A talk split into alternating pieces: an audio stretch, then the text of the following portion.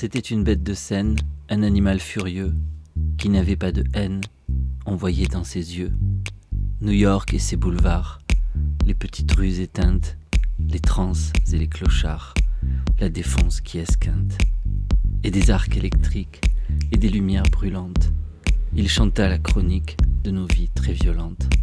Il chanta sans chanter tous ces mini-suicides dont on n'ose pas parler. Il s'appelait Louride, un foutu punk poète américain, dans une nuit très abstraite, jusqu'au petit matin. Tribute to Louride, un texte de Christophe Fiat, version 1. My point is that for my songs, I try to have lyrics that are poetry in the first place and can stand alone from the music. Dans mes chansons, j'essaie d'avoir des paroles qui sont avant tout de la poésie et qui peuvent exister sans la musique. Well, they have a, a rhythm in the first place. Ces paroles ont un rythme en elles-mêmes, But when you're et quand vous les lisez, you can play with the vous pouvez rhythm, jouer avec le rythme, different rhythms. différents rythmes. So what gives the beats then?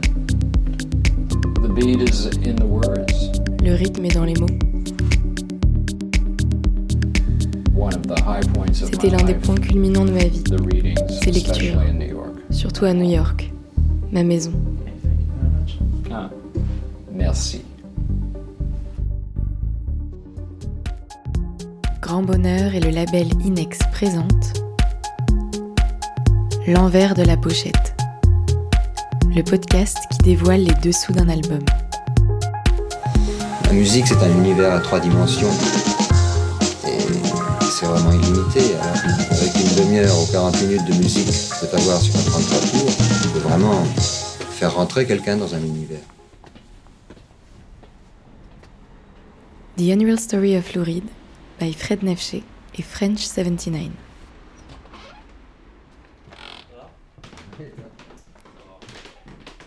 En janvier 2018, Fred Nefché, musicien et poète, et Simon Henner, alias French 79, producteur et compositeur, créaient pour le Festival de littérature et de musique Le goût des autres, au Havre, un spectacle autour de Lou Reed intitulé Le journal imaginaire de Lou Reed. Cet entremêlement de musique électronique, de littérature et de poésie se retrouve sublimé deux ans plus tard dans un album, The Unreal Story of Lou Reed. Nous retrouvons Fred Nefché et French 79 dans leurs studios respectifs à Marseille. Avec eux, et en compagnie des différentes personnes ayant contribué à la production de cet album, nous en découvrons les secrets de fabrication. The Unreal Story of Lou Reed, en fait, c'est euh, ben, une création qui est issue d'une d'une autre création qui s'appelait le Journal imaginaire de Lou Reed, qui m'avait été commandé par le, le festival Le Goût des Autres, précisément par Rosen Lebris, sa directrice, qui avait mis en fait comme thématique New York dans euh, cette année-là euh, au Havre. Ça a l'air d'être un tout vrai de l'époque, quoi, c'est ça? Qui est un festival de littérature, mais un festival très libre où vraiment il y a beaucoup de musiciens qui, accompagnent des lectures d'auteurs, euh, euh, voilà, beaucoup de croisements. Vraiment, c'était un festival vif, quoi, vraiment génial, et euh, qui envahit la ville, voilà, avec des soirées de Magic Mirror.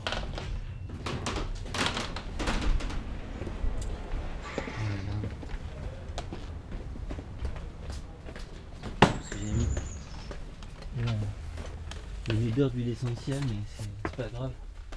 Attention à votre tête. Suite à la demande de Rosen, elle avait bien envie voilà, que je travaille autour de la poésie de Lauride. Et moi, je lui ai dit que je me voyais pas, parce qu'elle m'avait vu avec ma guitare électrique à l'époque, je faisais beaucoup de rock ou de, de formes très liées à la guitare. Je lui ai dit que je me voyais pas en train de jouer de la guitare sur des morceaux de Lauride. Je trouvais qu'il l'avait déjà très bien fait, que c'était pas la peine d'y toucher. Voilà, tous les bouquins que j'ai adorés, que j'ai lus, que je relis tout le temps. Enfin, je, je- voilà, c'est un peu ma, c'est un peu mon cerveau qui est posé sur des étagères. Et ça, c'est, c'est, c'est plein de, j'aime, je garde tout. Par contre, mon idée, et c'est pour ça que j'ai contacté Simon Henner, French 79, c'était de délocaliser les textes de Lauride ou des textes que j'allais écrire autour de Lauride et de les mettre sur un environnement musical synthétique. Voilà, de l'éloigner de sa source pour les faire réentendre. Et si jamais je faisais des reprises, voilà, je voulais les traduire pour faire entendre les textes dans un environnement musical différent pour que les gens se disent ah ouais mais il chantait ça en fait voilà donc c'est The Unreal Story vient de ce de ce spectacle là pas d'agitation autour, pas de, de, de, de trucs qui te qui détournent l'attention. J'aime bien avoir le temps de réfléchir et de m'enfoncer dans un rythme lent. Approcher les icônes demeure une aventure complexe et périlleuse. Pour créer un spectacle autour de Louride, c'est ailleurs qu'il faut chercher, en dehors de lui ou en dessous. Je me suis arraché le cœur mille fois vaudou. Sous les chansons. Taillé les veines, au bluff beaucoup. Sous les mots et les poèmes. Liquider l'âme pour des romances impossibles, trancher le cou, volaille et si bague au doigt. Sous le cuir et la peau glabre. Je me suis cramé la mèche mille fois en vous. Couché très tard, jaloux, j'avoue. Sous les lunettes noires et les rides. Rougi des braises, aux pieds de pitances érotiques, tâter le pot, canaille sur des carreaux froids. Sous les guitares lancinantes et les montées vertigineuses. Vous m'appeliez prince de la nuit. Prince de la nuit et des angoisses. Mon surnom vient de vous, Andy. Vous m'appeliez ainsi. Sous l'image qu'il a bien voulu nous donner à voir de lui. S'attaquer à, des monuments, des icônes, mais c'est un peu ce que j'aime faire euh, dans certains projets comme ça. Bon là, euh, je l'aurais pas fait spontanément, euh, Louride. Parce qu'il a quand même réalisé un sorte de, de, de, d'idéal, c'est-à-dire être à la fois poète et chanteur. Donc c'est une figure, comment dire, qui a, voilà, qui a, qui a, qui a réussi d'une certaine façon le mélange entre quelque chose de très aventureux, contemporain, ou une écriture parfois complexe, ou en tout cas des projets très barrés, quoi. Et, et puis d'en faire quelque chose de très grand public. Sa musique et sa poésie sont, indissociables. Son attitude aussi d'ailleurs. C'est pas que l'écriture, c'est aussi la façon de le dire, la façon de se comporter avec les médias, avec la, la tension qu'il y a entre l'écriture et une très grande prétention littéraire. On le voit dans une interview. D'ailleurs, l'interview euh, débute le spectacle euh, The Unreal Story of Floride, où il dit qu'il veut, euh, qu'il veut donner à l'écriture du rock and roll son âge adulte. Et il le dit à Antoine Decaune et, et il dit I'm serious, Antoine. Je suis très sérieux.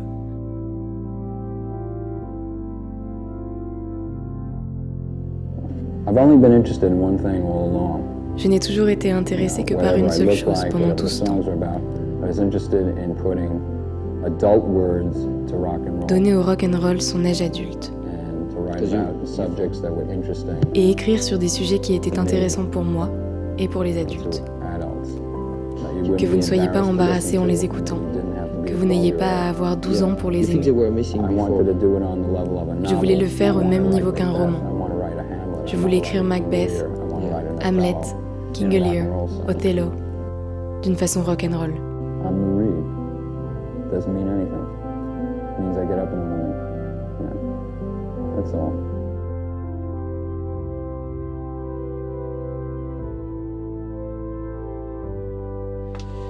Voilà, donc j'ai des vieilleries. Euh, Il y a des très belles guitares. j'ai des vieilleries, notamment une qui est là, euh, qui serait.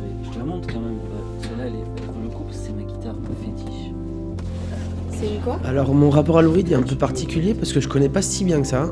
en fait j'ai été grand fan du Velvet et euh, donc forcément bah, j'ai connu euh, Lou Reed via le Velvet Simon Henner, French 79. euh, parce que mes parents avaient des vinyles de- du Velvet Underground à la maison et euh, c'est vrai que quand j'étais petit j'ai quelques souvenirs, vagues souvenirs de quand je pense que je devais être très jeune d'avoir des bruits bizarres dans cet album là donc euh, c'est ça qui me paraissait bizarre. Un peu comme Pink Floyd où des fois il y avait des espèces de bruits de, de, de, caisses enregistreuses. Mais c'est vrai que dans le Velvet il y avait des trucs bizarres. Et je me souviens que mon père m'avait dit ah non mais eux ils sont un peu cinglés euh, machin euh, fais pas trop attention je sais pas quoi. Et après j'ai découvert Lou en fait bah forcément par ses tubes voilà les trucs qui passaient à la radio mais euh, je connaissais pas trop sa vie jusqu'à ce que je lise euh, récemment, il y a deux ans, sa biographie, qui était une super biographie, euh, que Fred m'a offert d'ailleurs. Ça c'est quand même génial. Donc euh, c'est comme ça que j'ai plus découvert Lou Reed. euh, sans trop connaître son histoire avant en fait. Voilà.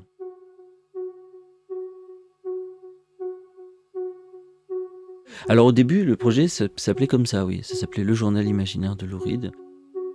C'était euh, me plonger dans l'imagination de ce que pouvait être Louride quand il fermait la porte et qu'il était seul chez lui, ou la nuit quand il écrit, ou qu'est-ce qu'il se raconte, qu'est-ce qu'il se promet? J'ai fait un vœu. M'appartenir au mieux sans plus souffrir les grands écarts qui pourrissent ma vie. Pour ça, je tire, j'exagère, m'enfonce aussi loin que je peux, m'éloigne à m'en déposséder. Je refuse de travailler, c'est ainsi. J'aime être ailleurs. J'ai laissé mon cœur à l'étage et j'écris ces vers. Ces vers sincères, plus gros que moi, qu'un jour peut-être on se lira. Derrière tant de dureté, derrière ce visage glabre là comme ça, il a une dureté, hein. il dégage quelque chose de très arrogant et dur. Et donc c'était avoir accès à son enfance à bien des égards, c'est une période extraordinaire, merveilleuse, et qui, dont on garde aussi les traumatismes, les moments extraordinaires, mais les traumatismes. Et pour le coup, Louride a été, euh, a été électro, il a eu des électrochocs quand il était petit. Quand je dis avoir accès à l'enfance, je ne pensais pas aux électrochocs de Louride, je pensais à, à ce qu'on se promet, le héros qu'on pourrait avoir envie d'incarner, l'adulte qu'on se promet, ou l'adulte qu'on se promet de, ne jamais être, parce qu'il nous dégoûte. Et souvent, ces adultes-là sont présents autour de nous.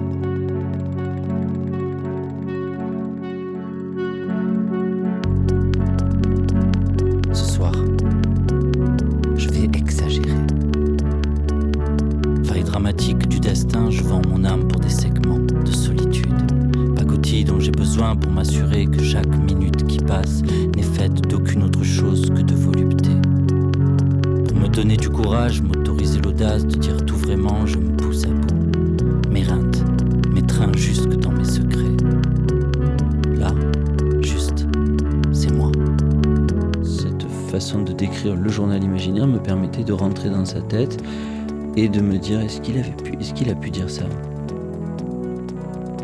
Mais après, ce qui m'intéressait, c'était de passer par-dessus. C'est comme s'il y avait trois zones. La zone publique, la barrière, et puis l'intimité absolue. Au moment où je reçois la commande d'écriture du projet, j'étais en train d'écrire euh, des choses qui avaient à voir avec un journal. Je me suis rendu compte que, en fait, je pouvais donner, euh, donner à Lauride, prêter à Lauride des mots qui, j'aimerais bien dire. J'aime l'idée qu'on ait fait des pactes quoi avec soi-même, des pactes secrets, des promesses. Écrire c'est une promesse, faire de la musique c'est une promesse. L'art en général, j'aime bien envisager que c'est une promesse. Je suis bien seul, dans mon abri quand il n'y a plus rien. Il n'y a plus personne qui reste moi, à cet endroit que moi, la nuit, à bien y réfléchir, à tout considérer, à l'intérieur, ni plus,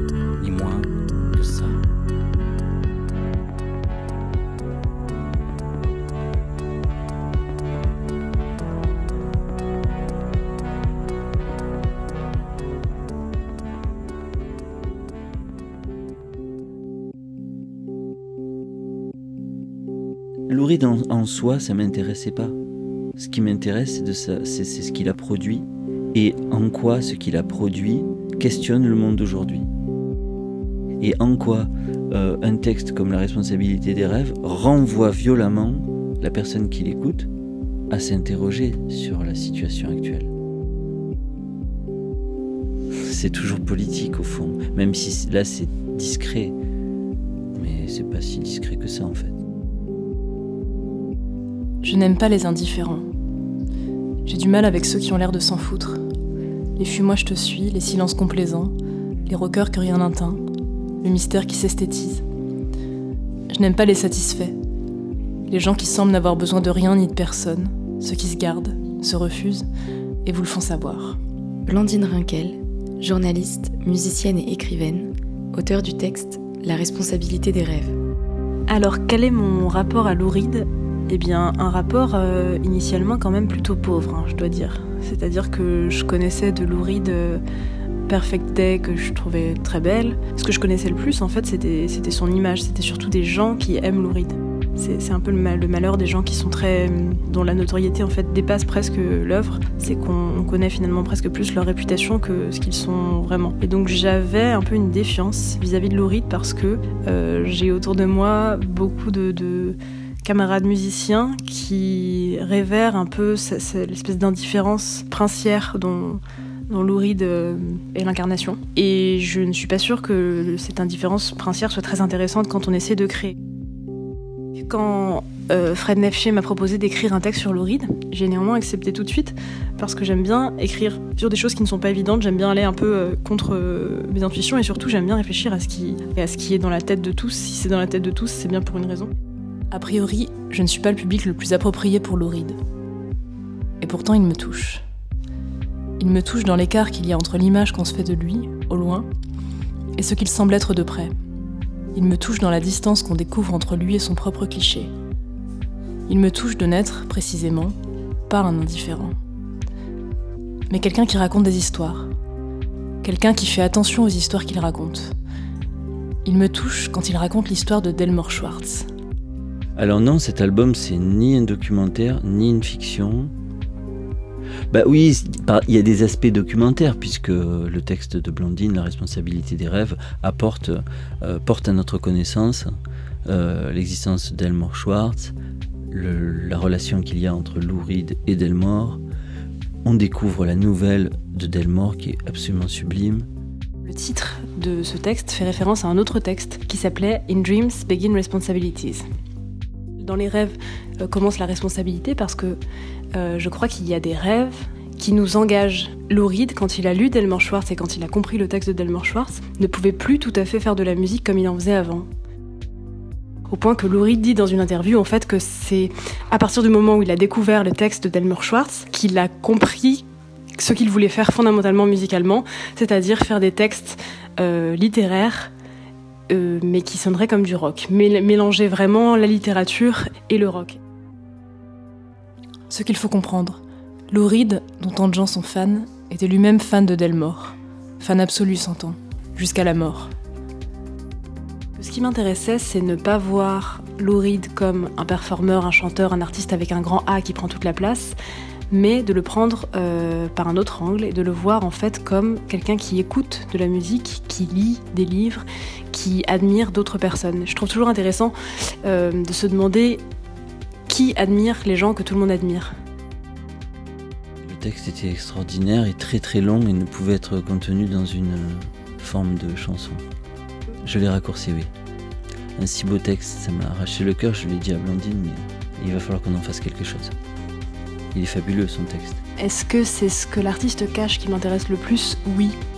C'est ça qui m'intéresse chez chez de quoi a-t-il honte? Qu'est-ce qu'il n'est pas parvenu à faire? À quoi il rêvait en secret?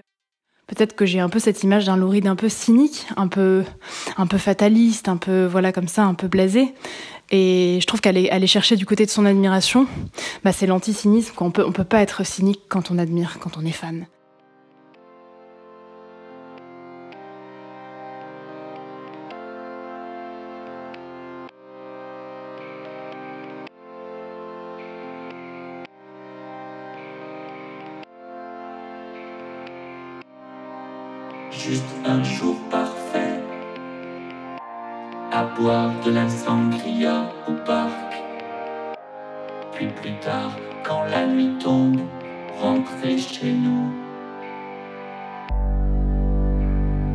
C'est fantastique aller boire de la sangria dans un parc.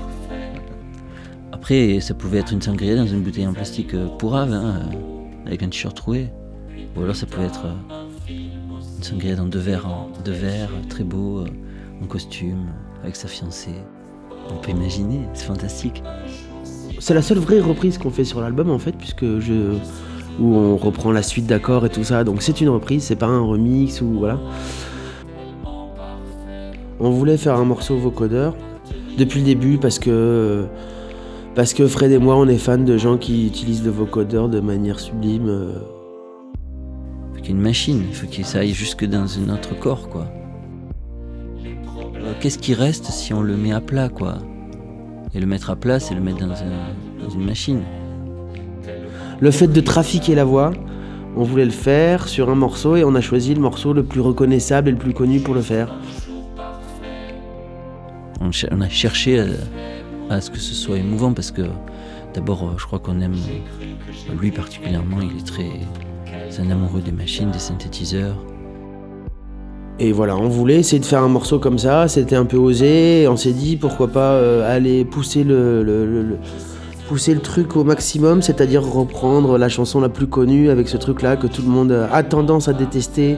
Il a, il a une connaissance et un amour pour ce domaine hein, qui est, qui est génial. C'est génial à, à voir, à entendre, à, à l'écouter parler de ça et à le voir faire. Et donc de, le- de mettre la voix dans une machine comme ça, c'était déshumaniser pour rendre plus humain.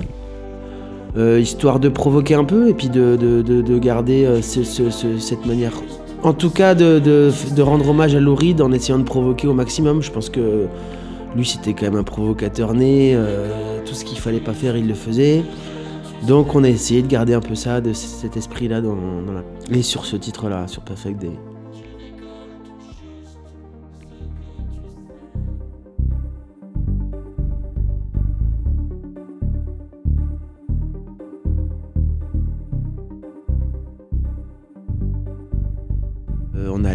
Et tout s'est bien passé puisqu'on avait déjà quasiment tout de près.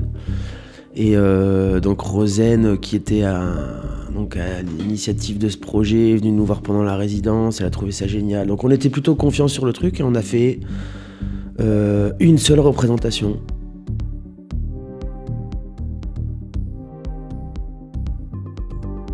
Donc euh, voilà, le concert s'est super bien passé. Et pas- et c'était aussi, je crois, pour moi la première fois que je faisais un concert avec des gens assis devant moi, public assis. Et euh, donc là, c'était quand même un petit défi parce qu'il fallait, euh, euh, réussir à convaincre des gens qui étaient là pour un festival de littérature, qui écoutaient du jazz, à entendre un peu une musique électronique derrière en étant assis. Ça, c'était pas spécialement gagné. Et bon, je pense qu'on a quand même réussi à en convaincre une bonne partie. Donc c'était, c'était plutôt positif tout ça.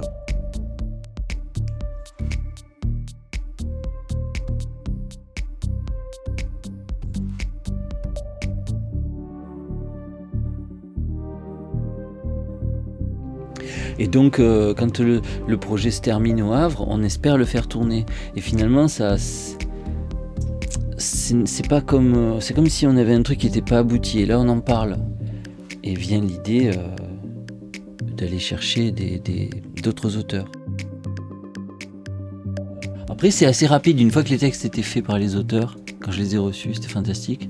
On avait discuté avec Simon de, de- des musiques, on avait choisi des musiques. Il avait choisi des musiques en disant ça, ce sont des musiques que j'imagine pour le projet. J'essaie de composer tous les jours.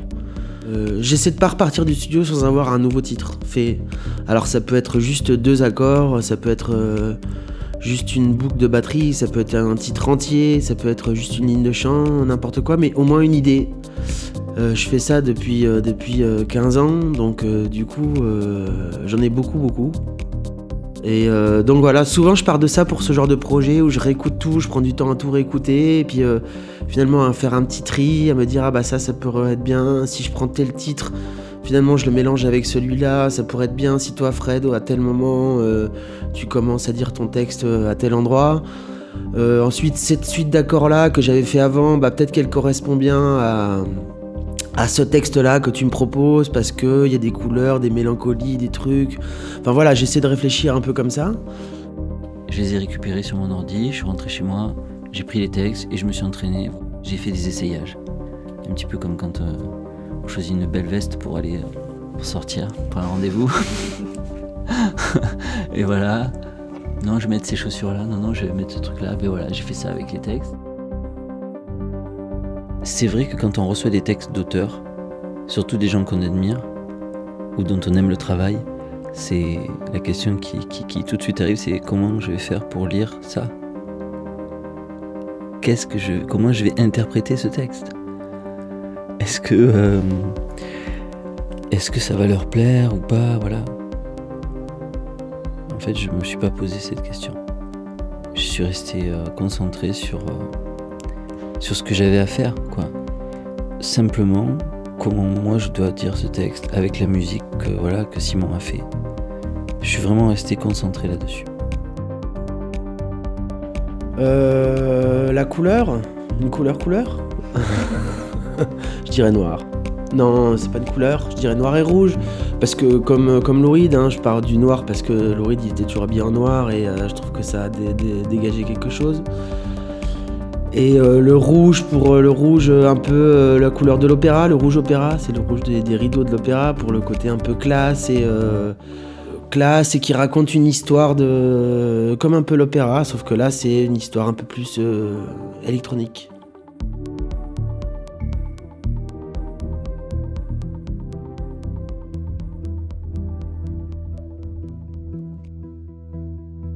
moi j'ai un rapport à Louride qui est assez qui est assez sensible et assez enfin je me sens très très très très proche de, de son travail. Christophe Fiat, écrivain, performeur et metteur en scène, auteur du texte Alors il y eut Louride. Je sentais tellement proche de Louride que quand Fred est, est, proche de Fred aussi, voilà, euh, par amitié. Donc euh, je me suis trouvé très très très très embarrassé en fait, voilà, quand et en même temps très très excité à l'idée de faire un texte sur Louride pour Fred, ça veut dire pour quelqu'un qui chante. J'ai été embarrassé et je me suis dit que il fallait que je que j'aille chercher un Louride euh, qui soit le plus singulier possible et peut-être même le Louride qui m'avait échappé. Christophe Fiat, j'ai toujours été très très fan de sa poésie et ses performances. Là, j'ai eu envie de le, le solliciter. Quoi. Je, connais aussi son, je connaissais son rapport à Lou son amour du rock'n'roll, les figures iconiques. C'est justement lié à cet album euh, Metal Machine Music que j'avais depuis longtemps euh, chez moi et que j'avais jamais pu véritablement écouter plus de deux minutes. Ce que Lou annonce d'entrée de jeu. Hein. Il le dit lui-même, cet album, il n'est pas écoutable. Personne ne peut l'écouter jusqu'au bout. C'est un album qui est uniquement musical. On, assiste à une, apocalypse euh, électrique. Ça veut dire ce ne sont que des larcènes, ce ne sont que des distorsions. C'est de la noise en fait, ce qu'on appelle de, la noise ou, du bruitisme. Et donc euh, je me suis dit, ben, en fait, c'est ça qui m'intéresse. Je vais plutôt travailler sur cet album-là plutôt que sur The Raven. Donc je l'ai écouté en entier. Et après l'avoir écouté, enfin, euh, pour la première fois, eh ben, je me suis dit, c'est à partir de ça, en fait, qu'il faut que je fasse un texte euh, pour Fred. Voilà, parce que Lou Reed, avec cet album, en fait, il, remet tout en question, voire même, euh, il se met en danger. Mais, moi, je le prends très, très au sérieux, quoi, comme un acte punk, enfin, véritablement, quoi. Un pied de nez, en fait, à l'industrie du disque ça m'a rappelé aussi des discussions que j'avais eues avec Jean-Paul Curnier, qui est, qui est écrivain et, philosophe et qui aimait beaucoup Louride et qui m'avait dit un jour, en fait, tu vois, Christophe, Louride, c'est l'homme des deuils. Euh, Louride, chaque album est un deuil. Euh, voilà, c'est un type qui a fait je ne sais pas combien de deuils dans sa vie et qui est, qui est vraiment euh, voilà, une tête brûlée. Euh, je me suis mis dans un état, en fait, euh, un, état entre deux, où j'ai complètement fait abstraction de ce que pourrait en faire Fred. J'ai une écriture quand même qui est assez musicale, et bon, même si, même si les phrases sont, sont un peu brutes comme ça, mais, mais elles restent délicates malgré tout, quoi, en sachant effectivement que, euh, que j'ai imaginé qu'il y avait un espace pour une interprétation et euh, pour une musique. Et, par contre, voilà, je, me suis dit après coup quand même qu'il fallait que je, que je tente d'écrire des poèmes qui pouvaient éventuellement se rapprocher le plus de l'idée que je me faisais, peut-être de paroles de chansons, en me disant que Fred pourrait, pouvait les, les, trouver utiles. Il y a une poésie chez Louride, euh, une poésie noire, une poésie vénéneuse. J'arrive pas trop à distinguer euh, dans cette poésie ce qui relève des paroles ou ce qui relève de, la musique. Enfin, comme souvent en chanson, ça se mêle. Moi, je pense que plutôt qu'un poète, euh, pour moi, c'est plus un chroniqueur. C'est ce que je dis hein, quand je parle des chroniques de nos vies violentes. Mais un chroniqueur euh, haut de gamme, hein. voilà, c'est-à-dire qu'il est, capable, comme dans Walk on the Right Side, son, son, son, plus grand tube, à la fois à parler du local et en même temps de l'universel, comme quand il chante la ville de, de New York, par exemple.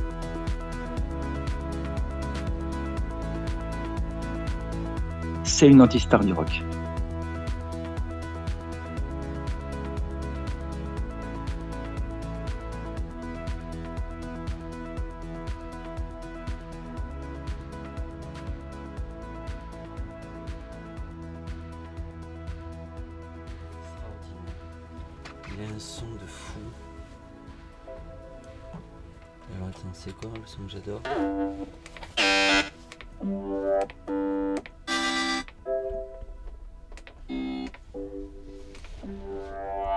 Donc euh, là, on a commencé par le live.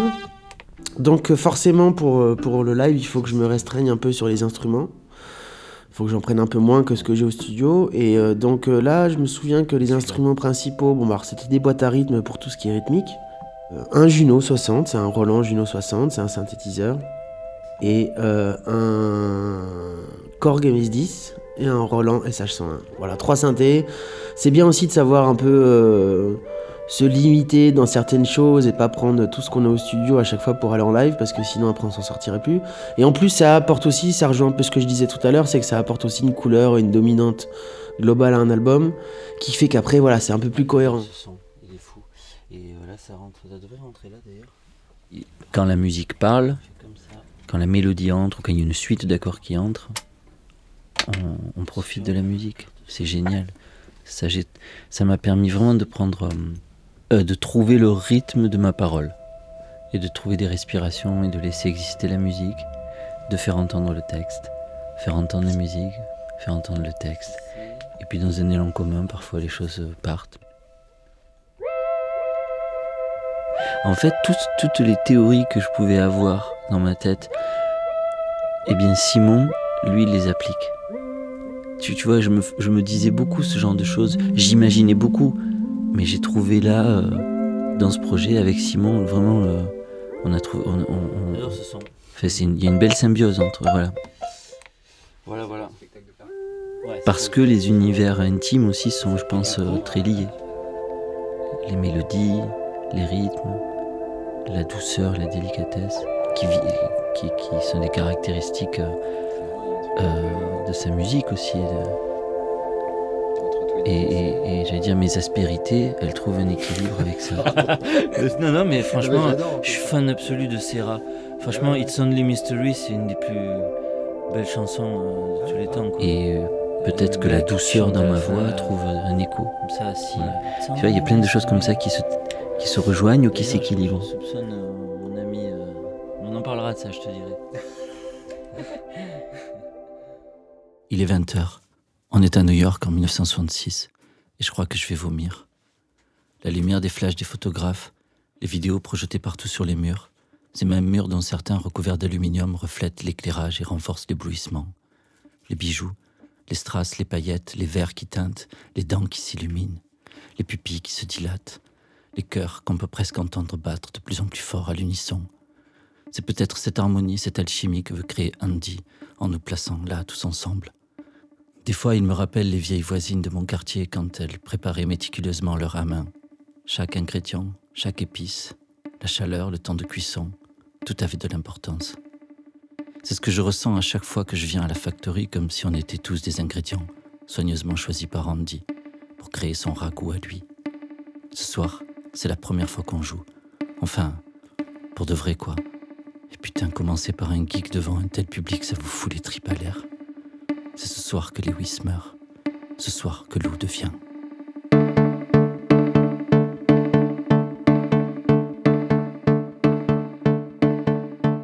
C'est vraiment une, époque, moi je me souviens en tant qu'ado, euh, que je trouvais complètement fascinante, euh, euh, où il y avait beaucoup de liberté. En même temps, il y a quelque chose de très lumineux et de très noir aussi, parce que c'est des gens euh, qui se retrouvent là. Euh, voilà, que ce soit le rapport à la drogue. Enfin, il y avait un truc où on brûle la chandelle par les deux bouts et où euh, la vie, elle est intense et elle est à la fois folle et joyeuse. Et en même temps, on sait qu'une une vie comme ça, elle peut pas durer longtemps. Capucine Johannin, romancière et photographe, auteur du texte New York 1966. Du coup, j'ai montré comment, euh, comment même aujourd'hui ces, ces, choses elles entrent en résonance et comment ces icônes qui nous inspirent et, qui nous font du bien, ça a aussi été euh, des jeunes comme nous avec des problèmes comme nous auxquels on peut s'identifier, qui pouvaient être stressés avant d'aller sur scène, qui pouvaient euh, ou qui pouvaient être stressés parce qu'ils savaient pas s'ils aimaient les filles, les garçons, enfin toutes ces choses là auxquelles on peut s'identifier.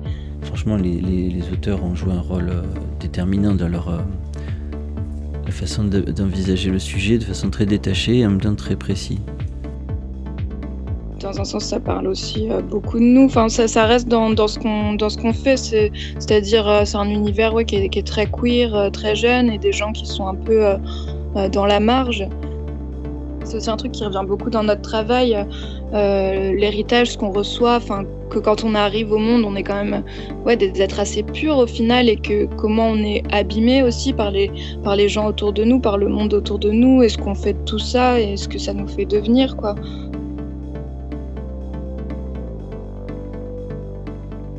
Poser deux questions. La première, c'était bon, quel est votre rapport, rapport à Louride ou pas? Est-ce que vous avez un rapport avec Louride ou pas? Est-ce que vous l'aimez ou vous le connaissez ou pas? Et deuxième euh, question, qui était la plus importante, c'était euh, que reste-t-il de la transgression que proposent euh, les textes de Louride, les chansons, mais aussi son attitude? Ça m'a fait penser aussi à, à Nan Goldin. Elle a un, dans un de ses livres, il y a un poème qui, dit euh, Parents, they fucked you up. Et euh, ça répète ça, les, parents, ça, ça vous déglingue, ça vous, ça vous nique, machin. Moi, j'ai vraiment euh, pris le parti pris de, de, de, de pas penser en fait ça comme, comme une chanson. Enfin, moi, je repense à ces moments où quand j'ai découvert les textes, je me suis dit ah ouais trop bien, c'est ça, ça semblait évident quoi. C'était, j'ai pas eu grand chose à faire. euh, trouver la cohérence d'un album, c'est pas évident. Et euh, ça se joue souvent sur deux ou trois titres en fait, euh, qui, euh, qui, qui, vont donner soit une couleur électronique, soit une couleur, euh, je sais pas, slam, soit une couleur hip-hop. Je fais jamais le master d'un album quand c'est moi qui fais le mix. Voilà. Il y a une nécessité de recul euh, d'un ingénieur de mastering qui est aussi mon boulot hein, pour le coup, mais une tierce personne en plus qui arrive avec une oreille fraîche et qui finit un album, c'est important. Antoine Thibaudot, ingénieur du son. Là, euh, ça fait partie des très rares cas de figure où j'ai fait le master de l'album parce que autant euh, bah moi j'ai eu des possibilités euh, techniques de faire des choses comme il fallait sur les instrus, que ça fonctionne, que ça leur plaise, etc. Mais on a eu une petite tuile sur la voix où on se retrouvait très vite avec euh, une texture trop importante de la voix, le, grain de voix dès la prise de son était trop conséquent et, et dès qu'on touchait quoi que ce soit, en fait, ça ressortait beaucoup plus. J'ai été obligé, et ça, ça n'est jamais arrivé, de retirer en fait au mixage la voix, de passer euh, directement à l'étape de mastering et en fait de commencer à faire le mastering quasi en mettant la voix à la toute dernière étape du mastering, quasi sans aucun traitement de la voix. Ça, on fait jamais ça. Mais c'était le meilleur moyen en fait de ne pas toucher à la voix en quelque sorte et d'avoir une instru qui soit solide derrière et qui permette d'avoir la voix et l'instru ensemble bien dense et avec la voix très compréhensible. J'ai fait en sorte pour le coup que dès le départ, la balance tonale et l'éclaircissement des instrus ressemblent à ce que serait le master pour pas avoir à rééclaircir ensuite quelque chose et euh, tout flinguer en quelque sorte. Donc dès le mixage, les instrus avaient un son un peu euh, final, on va dire. Et au moment où j'ai mis la voix dessus, j'avais plus que quelques fins traitements à faire sur la voix pour y toucher le moins possible pour le coup. Euh, C'était vraiment le, le- plus compliqué sur ce projet-là, d'arriver à en fait à faire en sorte que la voix, on la comprenne tout le temps, elle soit suffisamment forte, mais qu'elle soit quasi pas traitée et que euh, l'instru derrière se développe, se développe, se développe et que ça enrobe le tout joliment. Voilà. Coup de bol, ça leur a convenu a priori, je pense, parfaitement, donc euh, on a pu s'en sortir comme ça.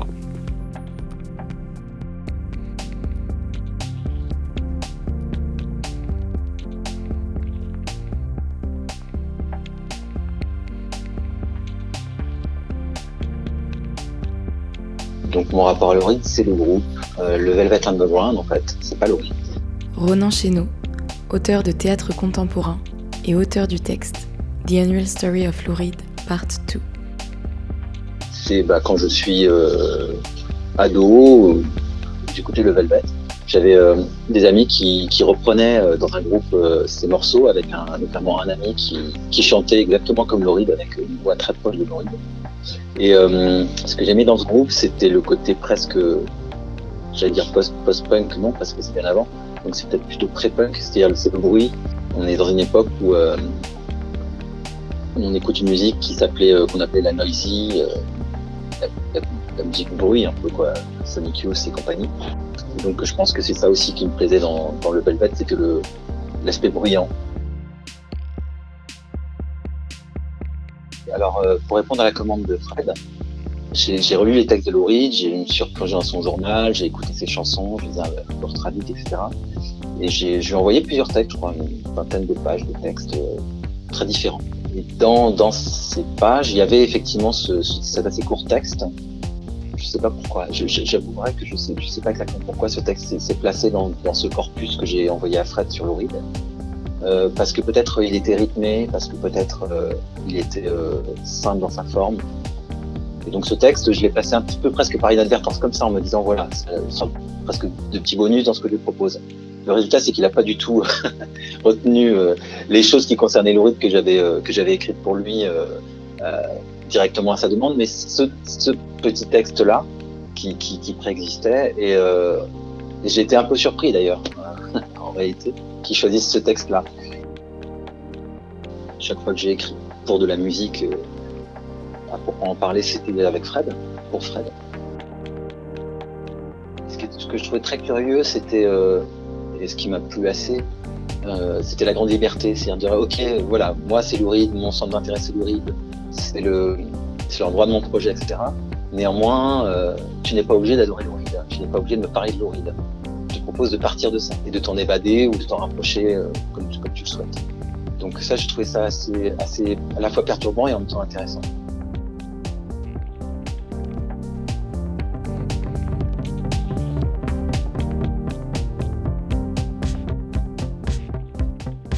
Écoute, j'ai mon petit café, c'est quand tu veux. Je suis déjà un peu dedans.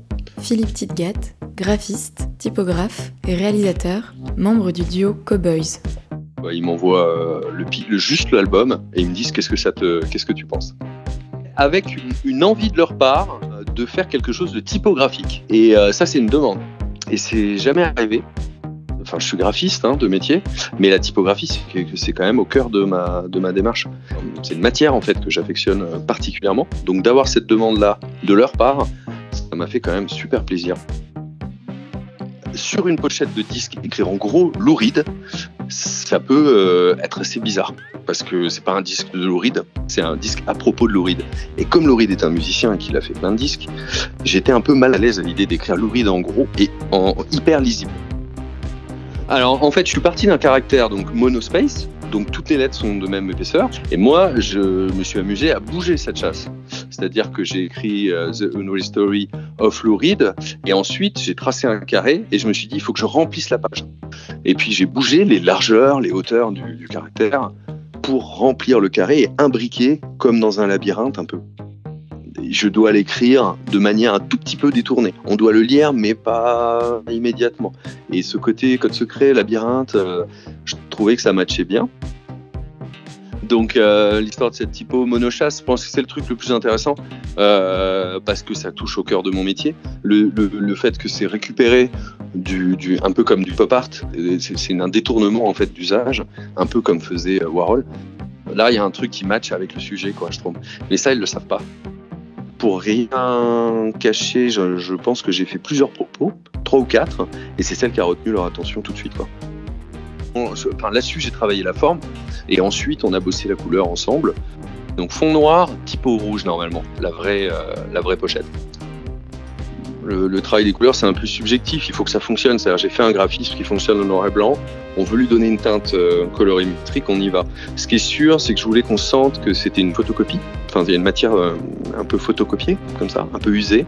L'histoire de sur Louride, elle est, euh, elle est teintée de vécu, elle est teintée de, de, de, de- sentiments, elle est, et donc je, je voyais pas une image lisse. C'est une matière de photocopieuse vide, en fait, que j'ai rajouté dessus. Ça m'arrive pas souvent hein, de faire ça. La pochette de disque, c'est euh, l'exercice le plus compliqué pour un graphiste. Euh, pour moi, c'est quand même une image qui vend un projet musical. C'est vraiment du design en ce sens, c'est-à-dire que l'image est au service du son et euh, elle doit aider à donner envie. Même si on connaît pas le musicien, euh, même si on n'a jamais entendu une note de, ce- de cet album-là, ça doit évoquer une certaine curiosité, quoi. en tout cas provoquer une certaine euh, curiosité.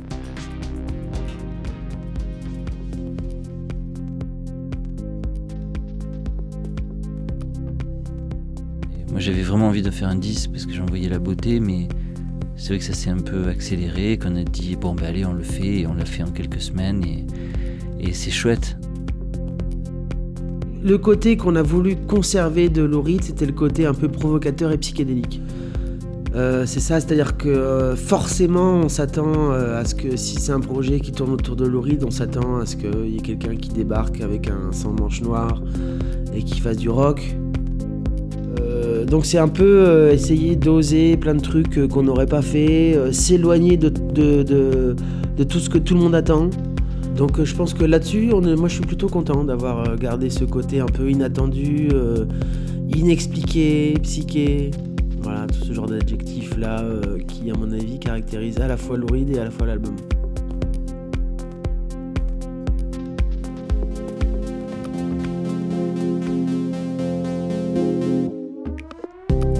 À créditer et remercier chaleureusement pour cet album. Fred Nefché pour les textes et l'interprétation. French 79 pour la musique. Blandine Rinkel, Christophe Fiat, Capucine et Simon Johannin et Ronan Chéneau pour l'écriture des textes. Antoine Thibaudot pour le mixage et le mastering. Philippe Tidgat pour le graphisme. Et Gaël Blondeau pour le montage vidéo des clips de l'album.